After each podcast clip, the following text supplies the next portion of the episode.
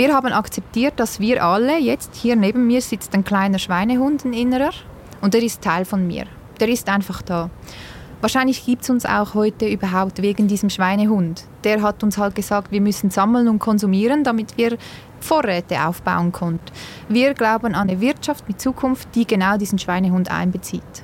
Also wir müssen Lösungen finden, die sowohl bequem sind, Spaß machen, aber auch nachhaltig sind.